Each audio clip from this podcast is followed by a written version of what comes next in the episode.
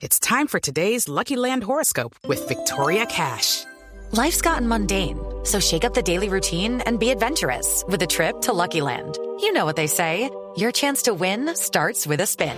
So go to LuckyLandSlots.com to play over 100 social casino-style games for free for your chance to redeem some serious prizes. Get lucky today at LuckyLandSlots.com. Available to players in the U.S., excluding Washington and Michigan. No purchase necessary. VGW Group. Void or prohibited by law. 18 plus. Terms and conditions apply. Señora alcaldesa de Bogotá, Claudia López, bienvenida. Alcaldesa, buenos días. Muy buenos días, Néstor.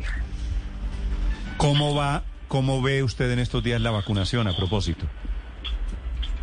Pues, Néstor, la vacunación va muy bien. De hecho, el sábado pasado volvimos a romper récord. Tuvimos 51.831 dosis aplicadas el sábado pasado. Le hemos dado prelación a la vacunación de todos los maestros y maestras del sector público para que podamos reactivar a pleno la educación muy pronto. La vacunación va muy bien. Lo que va mal es el contagio, porque obviamente 32 días de aglomeraciones pues nos están pasando una factura brutal. Tenemos el mayor número de contagios desde que empezó la pandemia. Solo ayer tuvimos 143 muertes reportadas, el mayor número de muertes por COVID reportadas. La verdadera masacre en Bogotá la está poniendo el contagio y el COVID. Mm. Alcaldesa, de eso le quería preguntar. ¿Usted ve posibilidad, si seguimos en paro, de que este tercer pico de la pandemia se prolongue indefinidamente, que sería el peor de los mundos para Colombia?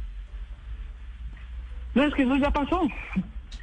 Eso ya está pasando. Eso no es que va a pasar, Néstor. Eso ya está pasando.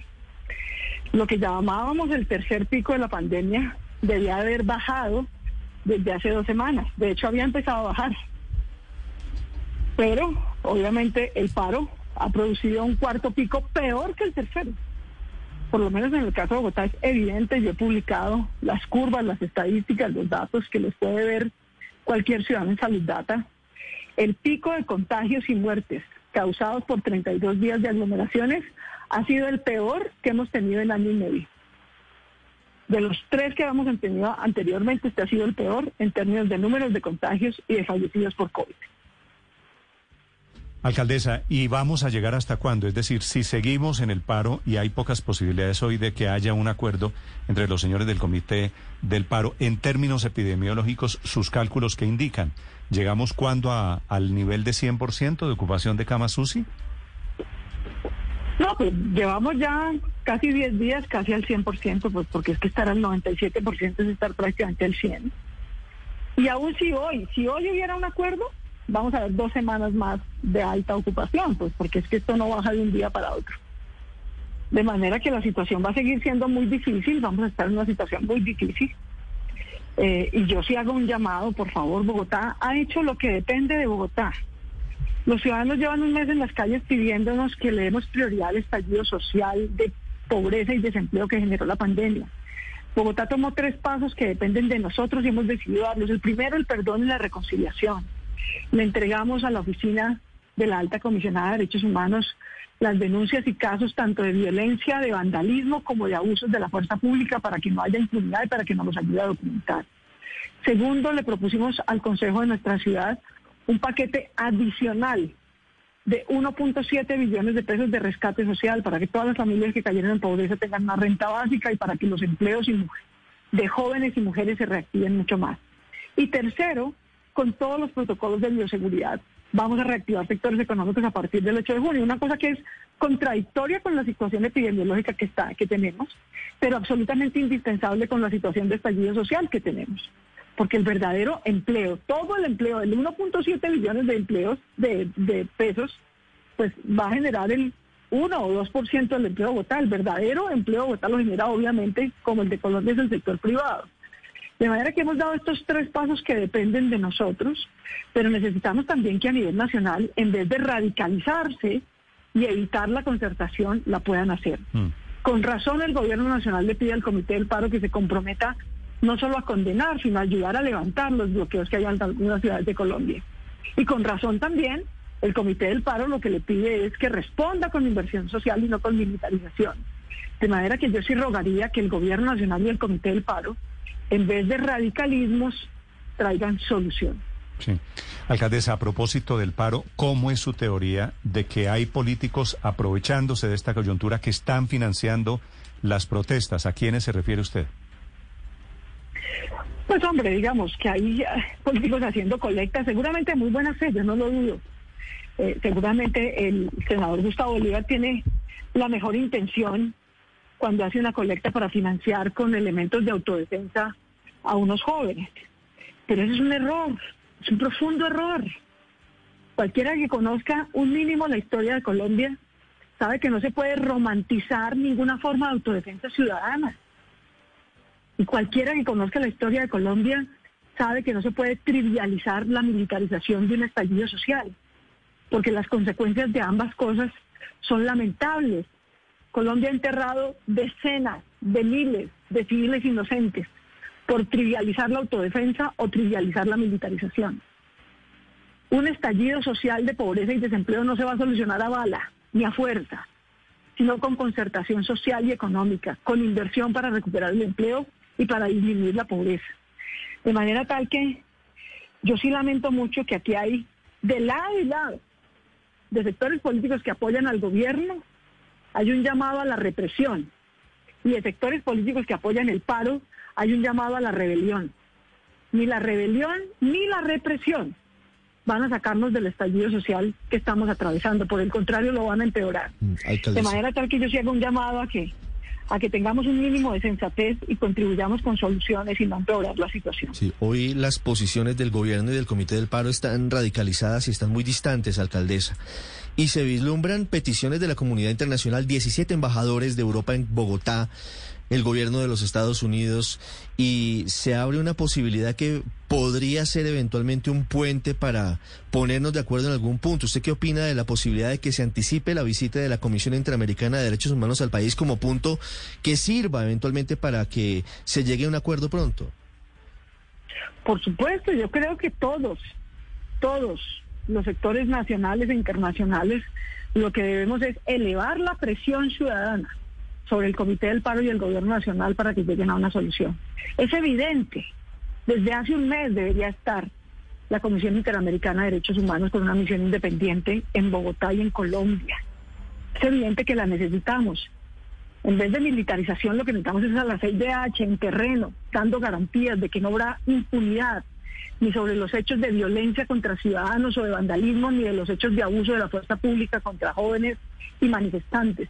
Es urgente que venga la CIDH y que haya garantías de perdón y que haya garantías de judicialización de los hechos de violencia y violación de derechos humanos que ha habido a lo largo del paro, como también es urgente que a la par haya una decisión concreta, mucha seguramente, para poder reactivar el empleo y generar empleo que es lo que nos va a sacar de la pobreza. Alcaldesa, el presidente Duque tomó este fin de semana unas decisiones de militarizar, de, asistencia militar en algunos departamentos. ¿Él se comunicó con usted eventualmente para ver esa opción en Bogotá? No, no, y claramente en Bogotá no se necesita. Y de hecho, lamento mucho que en otros lugares de Colombia se tome esa decisión. El país entero duró tres semanas rogando al presidente que fuera a Cali. Tres semanas tres semanas de vacío, tres semanas de dilación, tres semanas de inacción, que lo que hicieron fue empeorar la situación. Y ahora se aparecen con una militarización. Las cosas hay que solucionarlas en vez de dejarlas empeorar. En Bogotá hemos optado por el camino de la, del perdón y las garantías de no impunidad, del camino del rescate social y del camino de la generación de empleo, en ningún caso de la militarización. Sí, como las cosas, alcaldesa, hay que solucionarlas y antes de dejarlas empeorar. Usted fue tal vez la primera en reconocer que en las marchas de hace unos años estuvieron infiltrados ELN y disidencias de las FARC, ambos grupos afamados y reconocidos mundialmente por ser grupos metidos en actividades de narcotráfico. ¿Cree usted, alcaldesa, que en las marchas de hoy en Bogotá hay también infiltrados del narcotráfico? No del ELN ni de las disidencias, no tenemos ninguna evidencia de que eso esté ocurriendo aquí. Ninguna. Lo que sí tenemos, por ejemplo, en el caso del Portal de las Américas, que ha sido tal vez el sitio más difícil Portal de las Américas tiene en su inmensa mayoría, como en el resto de la ciudad, manifestantes legítimos y pacíficos. Mm. Pero alrededor del Portal de las Américas hay tres ollas de narcotráfico muy complicadas. Una en María Paz, otra en el Amparo, otra en el sector de Corabastos y Patio Bonito.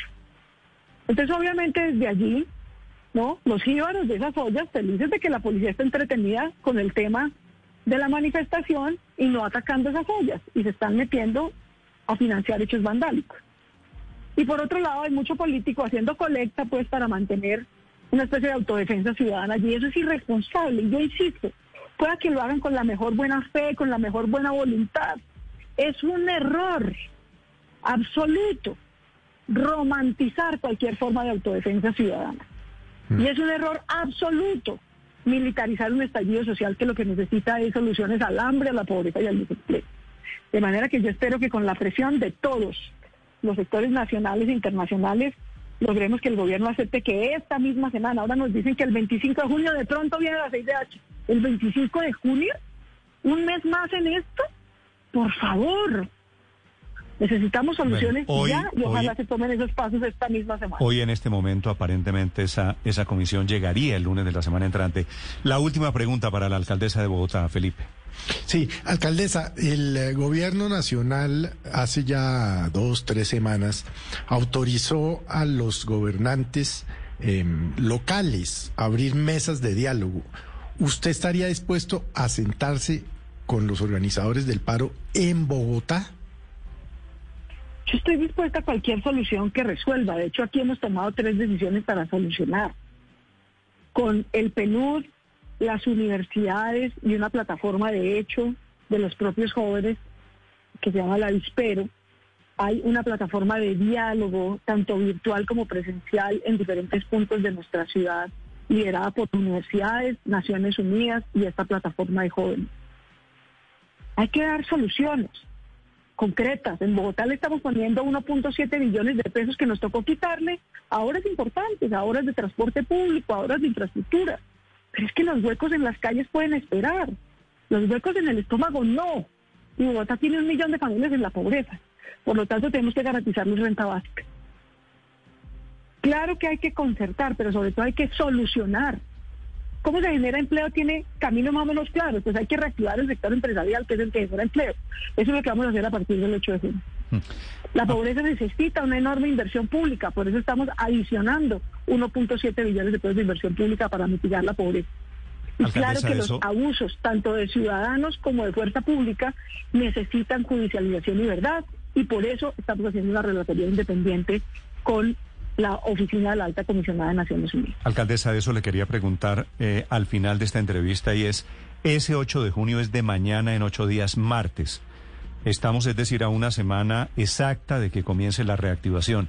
¿Cómo se imagina usted Bogotá reactivada sin restricciones, prácticamente ni siquiera toque de queda a partir de la semana entrante? Pues por supuesto tenemos que hacerlo con los mayores niveles de bioseguridad que podamos. No va a haber toque de queda, no va a haber ley seca. Todos los sectores podrán operar sin límites de horarios ni de entrada ni de salida, excepto el sector de bares y gastrobares que va a operar hasta la una de la mañana. Vamos a continuar con los controles de aforo, con las mejoras en ventilación y por supuesto con el uso adecuado del tapabocas, el lavado de manos, el distanciamiento, porque seguimos en pandemia. Esta es una pandemia que mata gente. Ayer 143 bogotanos fallecieron por COVID. De manera tal que necesitamos ponernos todos. A mí me cuesta mucho trabajo en esto, yo te lo confieso. Yo he tenido una prioridad absoluta de protección de la vida, pero el reclamo de nuestros jóvenes y ciudadanos en las calles es que ellos entienden el problema del COVID, pero necesitan que prioricemos el problema del estallido social, del hambre, la pobreza y el desempleo. Mm. Y por eso estamos tomando estas tres medidas desde Bogotá. Pues las medidas entran en vigencia, repito, el martes de la semana entrante. Las explica en Blue Radio la alcaldesa Claudia López. Un gusto saludar la alcaldesa. Gracias. Igualmente, Néstor, un abrazo para ti y todos los oyentes de Blue. With the Lucky Land slots, you can get lucky just about anywhere. This is your captain speaking. Uh, we've got clear runway and the weather's fine, but we're just going to circle up here a while and uh, get lucky. No, no, nothing like that. It's just these cash prizes add up quick. So I suggest you sit back, keep your tray table upright, and start getting lucky. Play for free at LuckyLandSlots.com. Are you feeling lucky? No purchase necessary. Void where prohibited by law. 18 plus terms and conditions apply. See website for details.